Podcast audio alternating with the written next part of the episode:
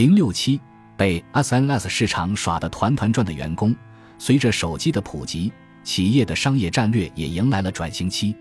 比如，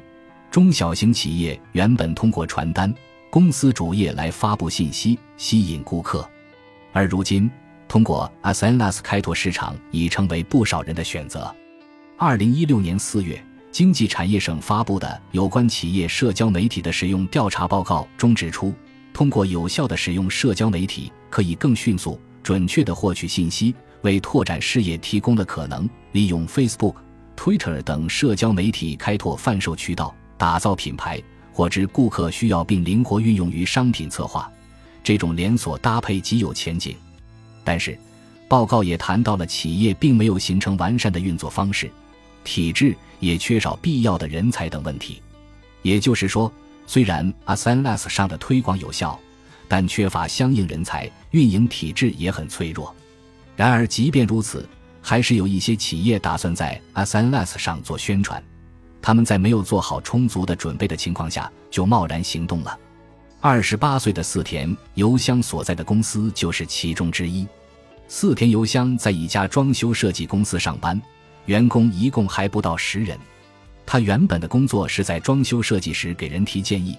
但后来被委派了新的任务，要他在 Facebook、Twitter 上宣传公司，发掘潜在顾客并解答顾客提出的问题。自打做了 SNS 运营，我的生活就宛如陷入了地狱。比如，我要在 Facebook 上做一个改装的建议方案，我不仅需要上传参考图片、动画、宣传文案。还需要及时回答顾客的提问，有时甚至要和一个人聊上几十句，慢慢的就顾不上原本的工作了。提出在 SNS 上拓宽销售渠道的是六十多岁的社长，他曾在面向中小型企业的交流会上接触到了 SNS 市场这一利用互联网招来顾客的方法，后来就委派了四田去做这项工作。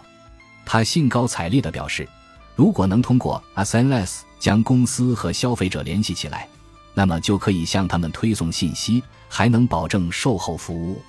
要是能得到女性顾客的信任，就可能通过口碑吸引新用户。事实上，装修设计公司原本就经常接触女性消费者，而且和男性员工相比，女性员工更适合向顾客建议如何设计更流畅的生活动线，或者怎样才能在做家务时更省力。四田从社长那里接到任务，要在 SNS 上发挥自己女性视角的特长，对待顾客要亲切有加。为此，四田特意上传了自己的照片、简历，并用简单易懂的语言解释专业术语，为此下了不少功夫。